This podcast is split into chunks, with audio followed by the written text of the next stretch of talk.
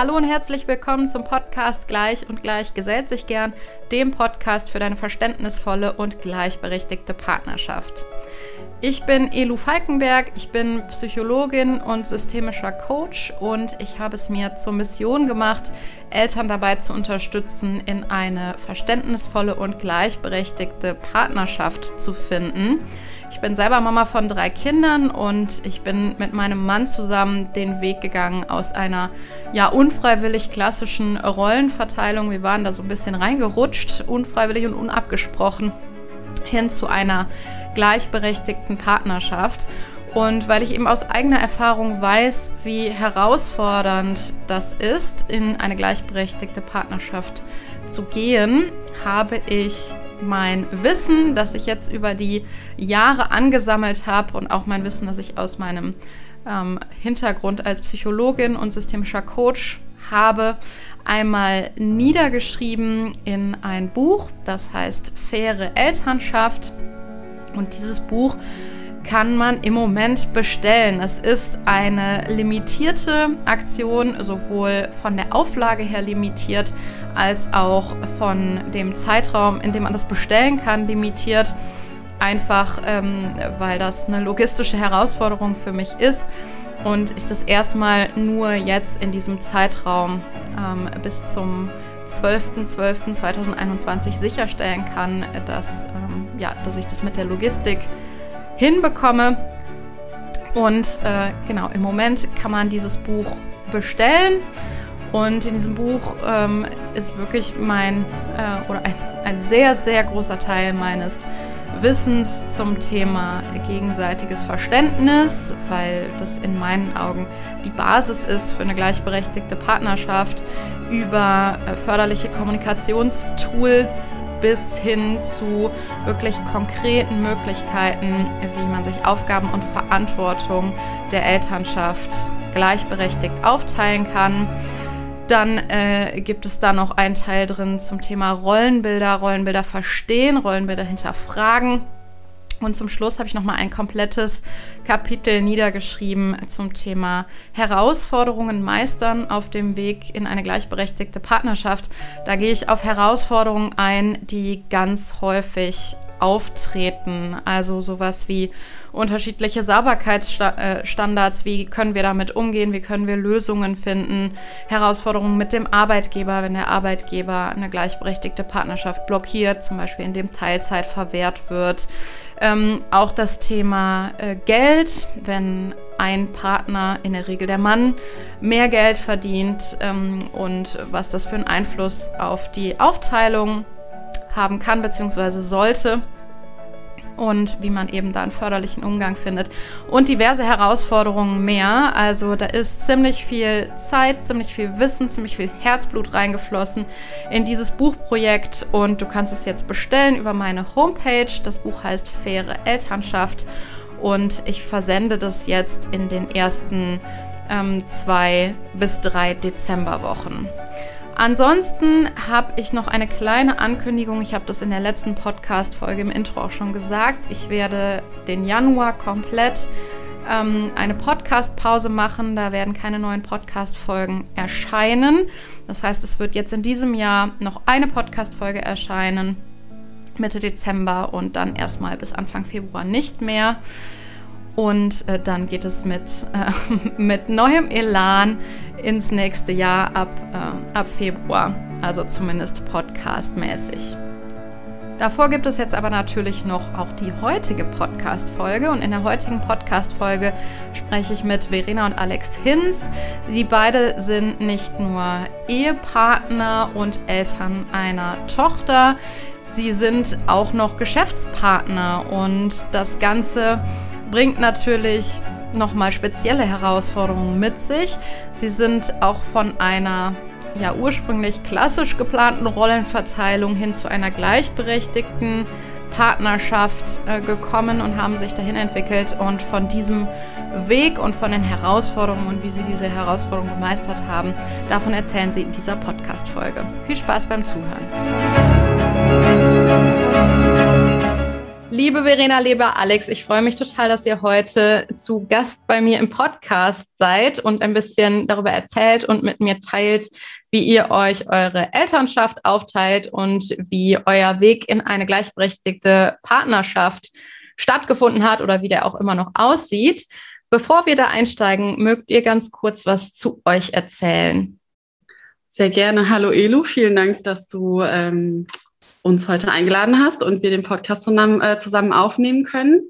Ähm, ich bin Verena, ich bin Hebamme, 30. Ähm, wir sind vor einem Jahr Eltern geworden und haben uns in, den, äh, in dem Jahr 2020 noch dazu entschieden, eine Firma zu gründen und die leiten wir gerade zusammen.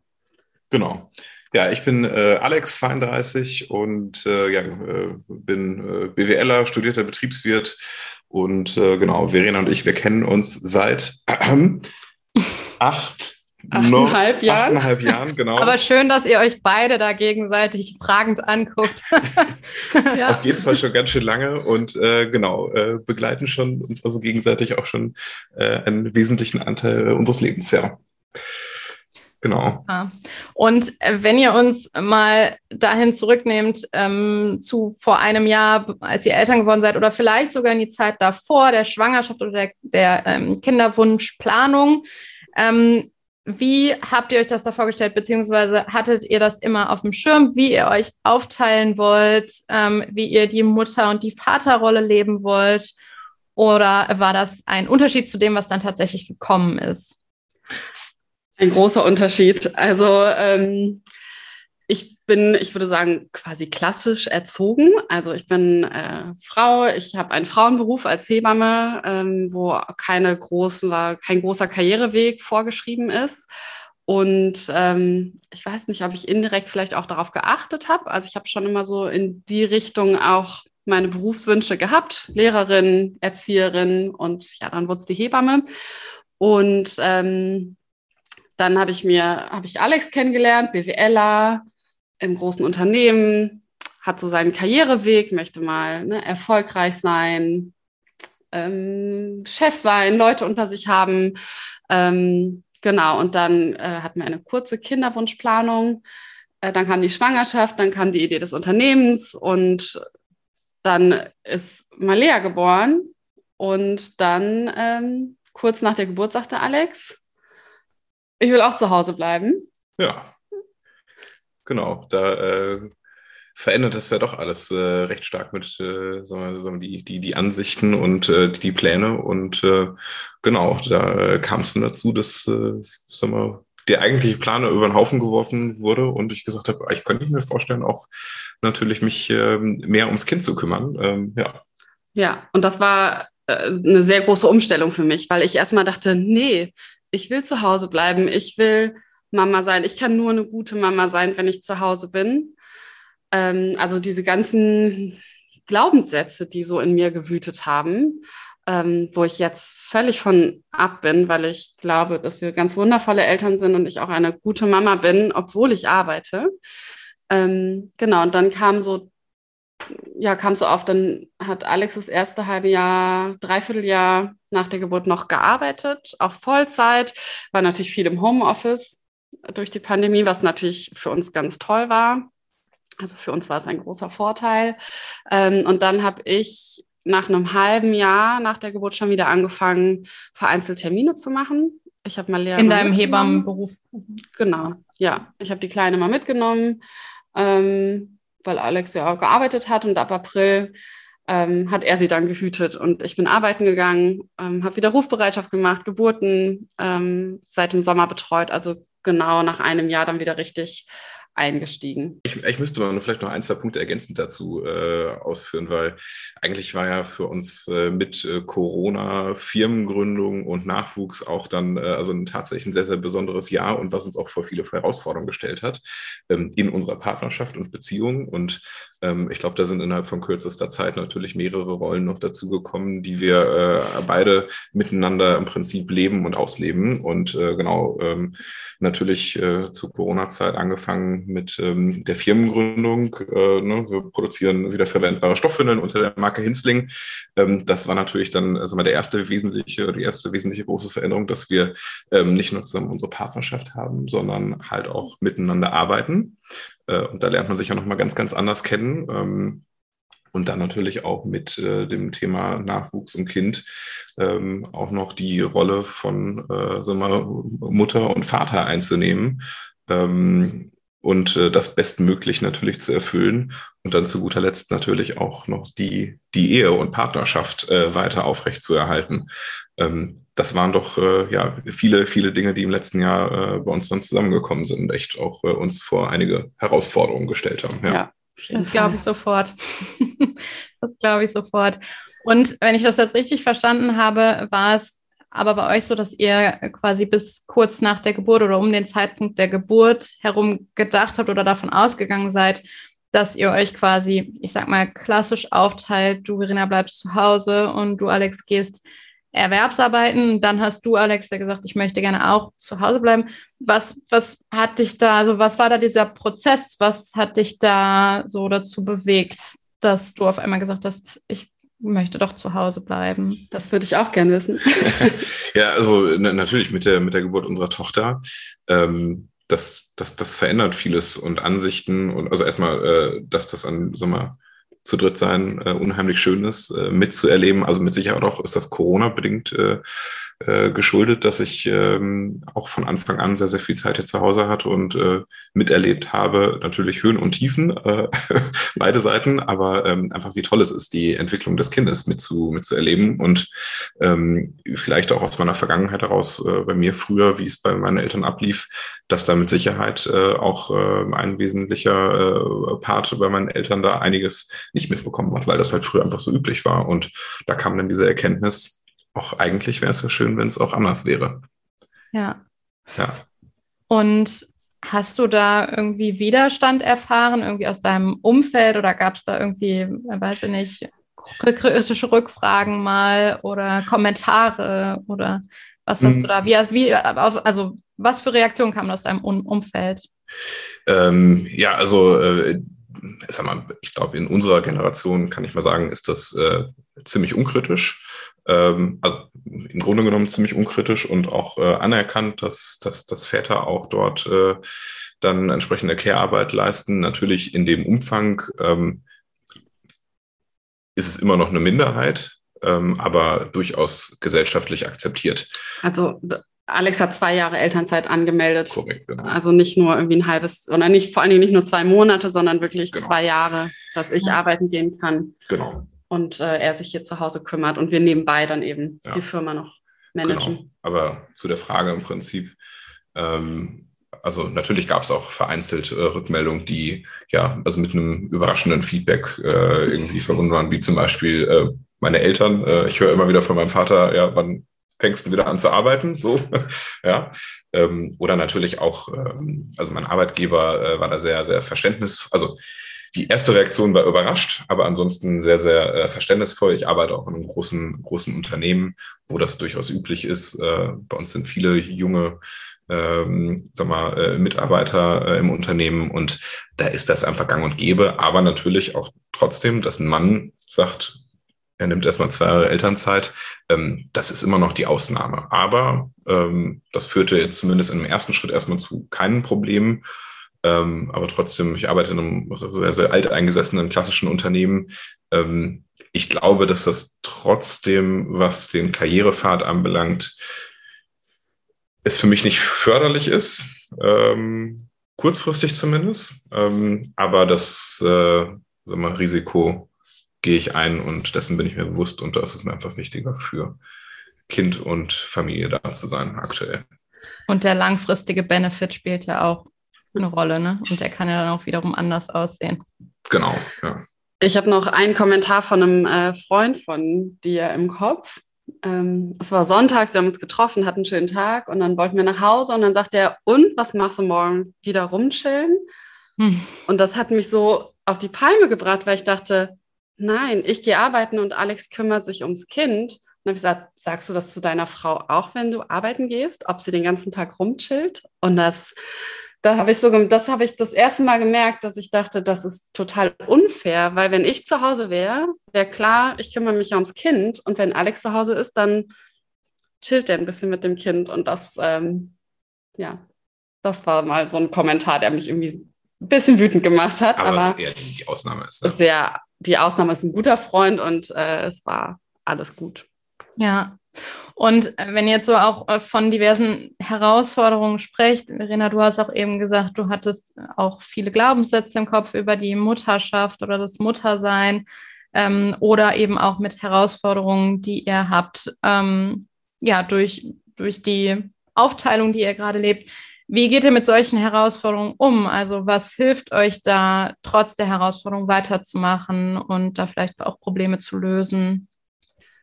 Ähm, also diese negativen Glaubenssätze, also ich kann nur eine gute Mutter sein, wenn ich viel zu Hause bin, ähm, die haben wir, glaube ich, durch viele Gespräche, also wirklich kurz nach der Geburt, äh, in einem sehr hormonellen Zustand, ähm, viel gesprochen.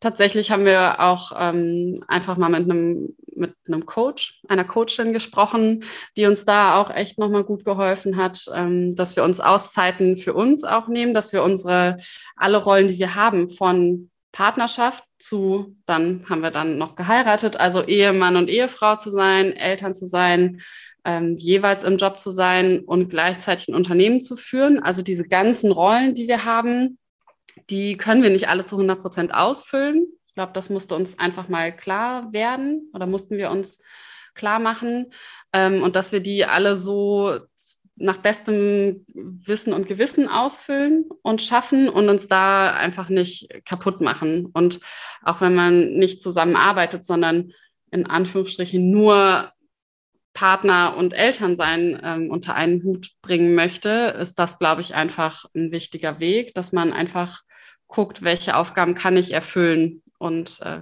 welche Aufgaben gehören zu wem. Also wer macht Wäsche, wer geht einkaufen, wer kümmert sich ums Auto, um Versicherungen, was auch immer, dass man das einfach gut aufteilt. Und das haben wir auch, ich würde sagen, mit Hilfe des Coaches gut aufgearbeitet. Wir haben zum Beispiel die Aufgabe, einmal die Woche ein 16-Minuten-Gespräch zu führen, wo wir uns einfach 16. 16. 16. Okay.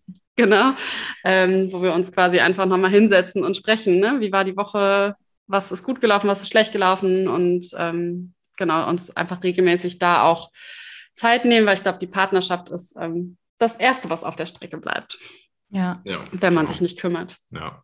Aber ich glaube, es sind im Wesentlichen zwei Punkte. Also, wie man, wie man das hinbekommt oder wie wir es gut hinbekommen haben, äh, das unter einen Hut zu bekommen. Das eine ist, glaube ich, mal ähm, ne, initial auch ähm, oder nicht nur initial, regelmäßig genau äh, über solche Dinge zu sprechen, wie etwas zu Hause abläuft. Ähm, Erwartungshaltung grundsätzlich zu kommunizieren, wie man sich die, die, die, die Partnerschaft und das Ausleben und Ausführen der verschiedenen Rollen vorstellt ähm, ja, was einfach Erwartungen an den anderen sind, dass man das äh, einmal grundsätzlich in einer ruhigen Minute natürlich äh, irgendwie ja, für, ja, sich darüber austauscht und auf einen Nenner kommt.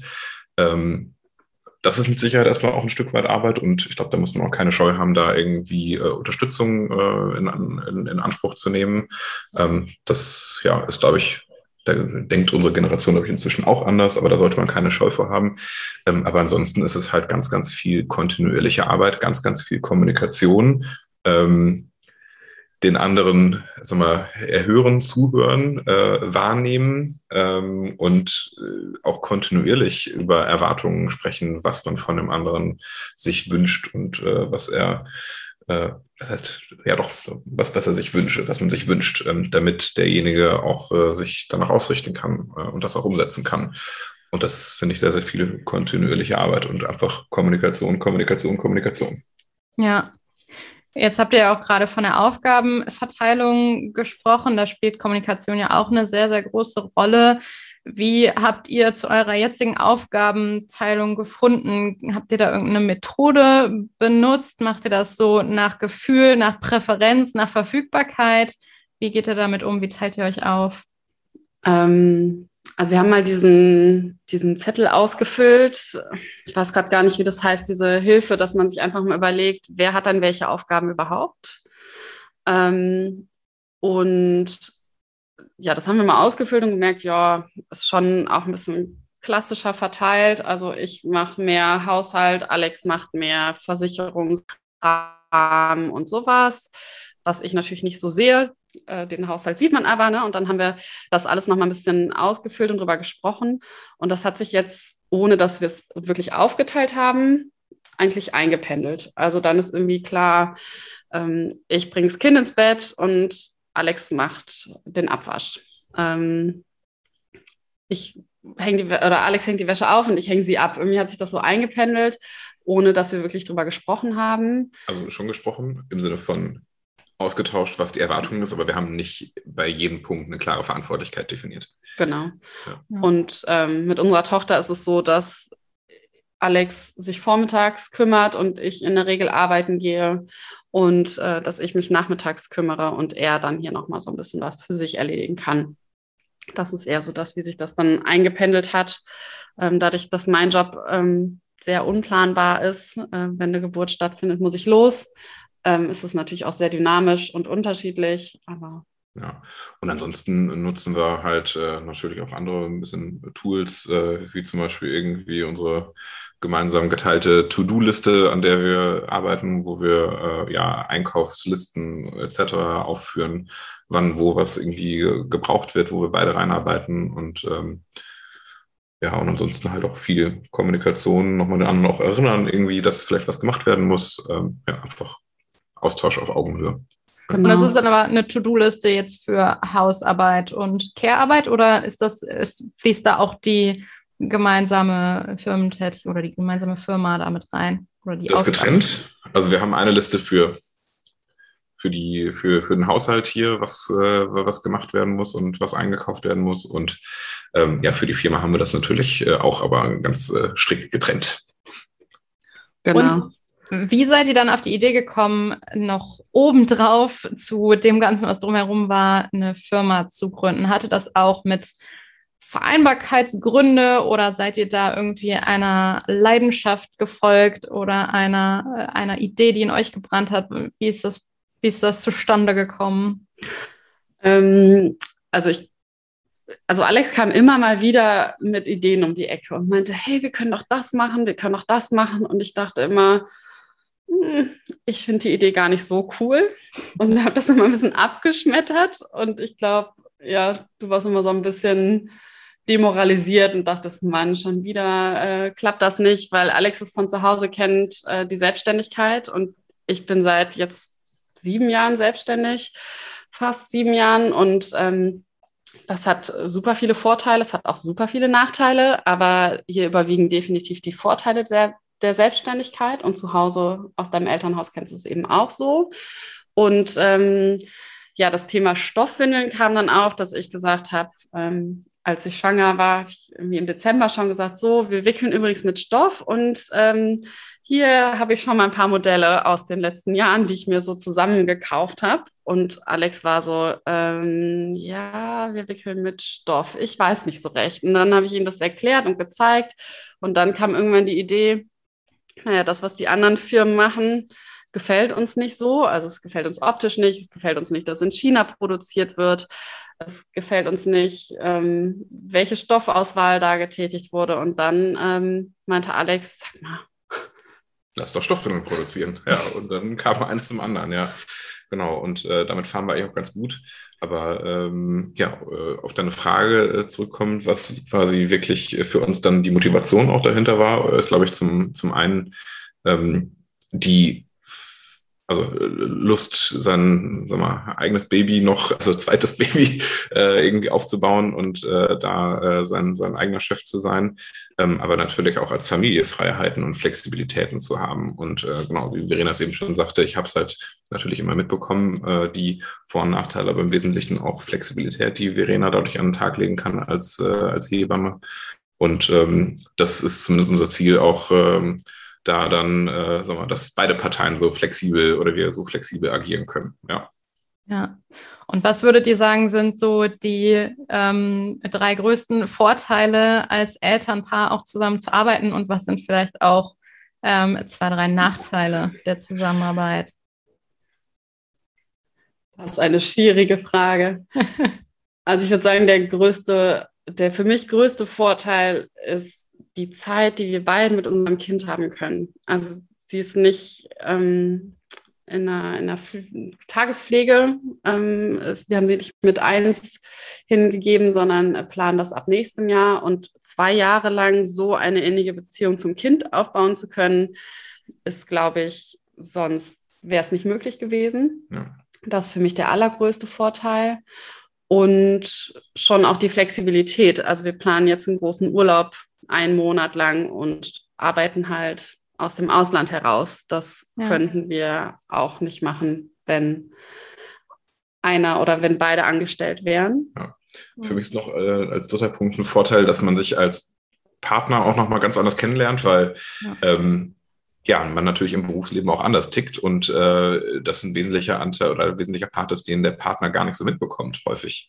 Und ähm, ja. das finde ich ganz, ganz spannend, da zumindest bei uns natürlich nach acht Jahren äh, Beziehung den anderen auch nochmal auf einer ganz anderen Ebene kennenzulernen. Ja, man, man kriegt irgendwie viel mehr mit vom, vom Leben, ne? Also ja. anderen oder ja. ja. Mhm. Ansonsten Nachteile boah, sind natürlich auch viel, also darf man nicht unterschätzen, sind auch natürlich einige da, aber das ist mit Sicherheit bei uns jetzt auch nochmal ähm, dem, dem Faktor Kind geschuldet, dass da einfach sehr, sehr viel zusammengekommen ist.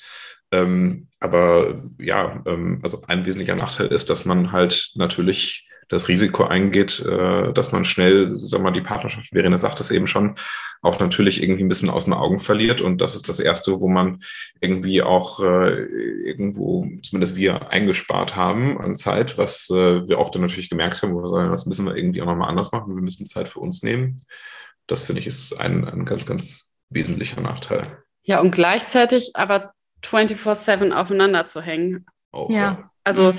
Irgendwie haben wir keine Zeit für die Partnerschaft und müssen uns ganz klar äh, Partnerschaftsabende oder Zeiten, auch Mittagspausen nehmen.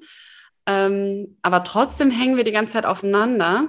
Mhm. Also es sind ja so beide Aspekte und das ist manchmal natürlich auch einfach anstrengend. Ja, und einen dritten Punkt hätte ich auch noch, das Thema Kommunikation miteinander. Also ich habe es eben zwar mehrfach angesprochen, dass wir natürlich versuchen, da respektvoll und auf Augenhöhe zu kommunizieren, aber man muss ja natürlich sagen, dass man, ähm, wenn ich jetzt irgendwie äh, extern meinem Arbeitgeber meiner Arbeit nachgehe, gehe ich mit Kollegen natürlich äh, ganz anders um als äh, weiß nicht mhm. ganz anders, aber nochmal anders um, ähm, als äh, ja, wie wenn ich das mit Verena machen würde. Und ähm, da merken wir schon auch, dass die Kommunikation eine andere ist. Und da muss man natürlich auch, also es gibt natürlich Reibereien und privater Natur, die man auch dann irgendwie mit in die Arbeit nimmt oder andersrum. Ähm, ja, das kann natürlich auch zu, zu Spannungen führen, ja. Die Rollen vermischen sich so ein bisschen, ne? Ja, oder das kann passieren, ne? Ja. ja. Und mir fällt gerade noch ein, dass man, dass man halt nie so richtig Feierabend hat, was natürlich ja einer Selbstständigkeit geschuldet ist. Das heißt nicht umsonst selbst und ständig. Also wir müssen nicht nur die Paarabende klar definieren, sondern auch die Zeit mit Kind. Also weil manchmal sitzen wir hier und sagen beide, ich muss arbeiten. Dann sagt der andere, ja, ich auch. Und dann sind da irgendwie so viele Aufgaben und dann muss aufgewogen werden, wer darf jetzt arbeiten und wessen Aufgaben sind quasi wichtiger. Ja. Ähm, das ist auch gar nicht so einfach. Ja. Ja. Ja, und wahrscheinlich auch, wenn ihr einen gemeinsamen Feierabend habt, dann auch so diszipliniert zu sein und vielleicht nicht mehr über die Firma zu sprechen, oder? Ja. Das ist schwierig. Das ist schwierig, ja, ja, genau. Ja. Weil natürlich einfach man viel im Hinterkopf hat, was noch gemacht werden muss. Und, ja. ja. Super. Danke, dass ihr das geteilt habt. Ich habe eine letzte Frage an euch. Wenn ähm, ihr einen Wunsch äußern dürftet, wie es gesellschaftlich weitergeht in Sachen Elternschaft oder Familie, der Status der Familie. Ähm, was wäre das für ein Wunsch? Was wünscht ihr euch für eine Entwicklung? Ich würde mir mehr ähm, Elterngeld und Elternzeit wünschen. Nicht nur für die Frauen, sondern vor allem auch für die Väter. Und dadurch keine Einbußen im Job. Also, dass ganz klar ist, die Männer können nicht, vielleicht nimmt die Frau zwölf Monate und dann der Mann zwölf Monate und beide werden für ihre zwölf Monate bezahlt. Ähm, und das heißt dann nicht, dass ähm, die Karriere erstmal nicht weitergeht, ja. sondern ähm, genau, dass das keine Probleme bereitet. Genau, dass dann kein keine Steine in den Weg gelegt werden. Ja, das also ist, glaube ich, auch im Wesentlichen, ähm, also was irgendwie gesellschaftlich im privaten Umfeld passiert, das ist, glaube ich, eine, eine, Sache, die, also was relativ schnell und dynamisch erfolgt, ein Umdenken, aber ich glaube, in den Unternehmen insbesondere mhm. Mühlen, da, äh, ja, da läuft das alles wesentlich langsamer ab ähm, und ähm, ja, einfach alteingesessene Strukturen fördern oder ja, akzeptieren sowas, solche neuen Arbeitsmodelle äh, und also Familienarbeitsmodelle noch nicht. Und glaube, da muss äh, ganz, ganz wesentlich noch, noch äh, ein Umdenken stattfinden. Ja. ja. ja, das sehe ich auch so, erlebe ich auch immer wieder so. Liebe ja. Verena, lieber Alex, ich danke euch ganz, ganz herzlich, dass ihr so viel heute mit mir geteilt habt. Super spannend, euren Weg da so ein bisschen mit nachvollziehen zu können. Ähm, ich wünsche euch alles Gute auf eurem weiteren Weg, alles Gute mit eurer Firma und wie gesagt, bedanke mich ganz herzlich dafür, dass ihr das heute mit mir geteilt habt. Danke dir. Dankeschön, Ilo die Entwicklung von einer klassischen Rollenverteilung oder zumindest klassisch geplanten Rollenverteilung hin zu einer gleichberechtigten Partnerschaft finde ich immer besonders spannend. Und ich habe dazu auch mal eine Podcast-Folge gemacht, was optimale Voraussetzungen sind für eine gleichberechtigte Partnerschaft. Das ist die Folge 54 und einer dieser Punkte, die eigentlich eine optimale Voraussetzung für eine gleichberechtigte Partnerschaft darstellen, ist eben das ähm, familiäre Interesse und Engagement des Vaters. Also was Verena und Alex hier berichtet haben. Es gibt noch weitere ähm, ja, positive und gute oder sagen wir mal förderliche Voraussetzungen für eine gleichberechtigte Partnerschaft die einfach eine gleichberechtigte Partnerschaft wahrscheinlicher machen oder auch ähm, den Weg dahin leichter machen. Und dazu habe ich noch mal mehr erzählt in der Folge 54.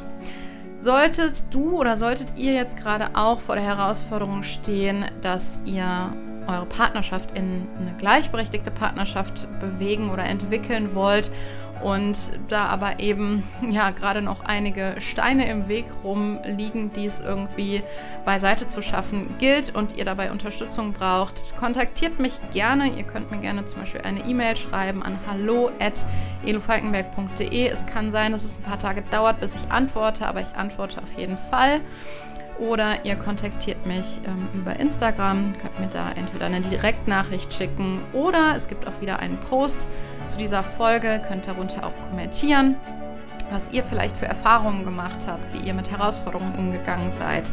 Ich freue mich da auf jeden Fall sehr über Austausch. Ich glaube, wir können da alle von profitieren, wenn wir uns austauschen und von unseren Erfahrungen gegenseitig äh, zehren können und halte das Ganze für ja sehr wertvoll. Ansonsten bleibt mir wie immer zu sagen, ich freue mich sehr, wenn du den Podcast hier bei Spotify abonnierst, beziehungsweise mir eine 5-Sterne-Bewertung bei iTunes dalässt. Das führt nämlich dazu, dass der Podcast höher gerankt wird und dann auch früher angezeigt wird. Ich wünsche dir eine schöne Vorweihnachtszeit schon mal. Ich freue mich, wenn wir uns in zwei Wochen wieder hören. Bis dahin wünsche ich dir alles Gute. Deine Elu.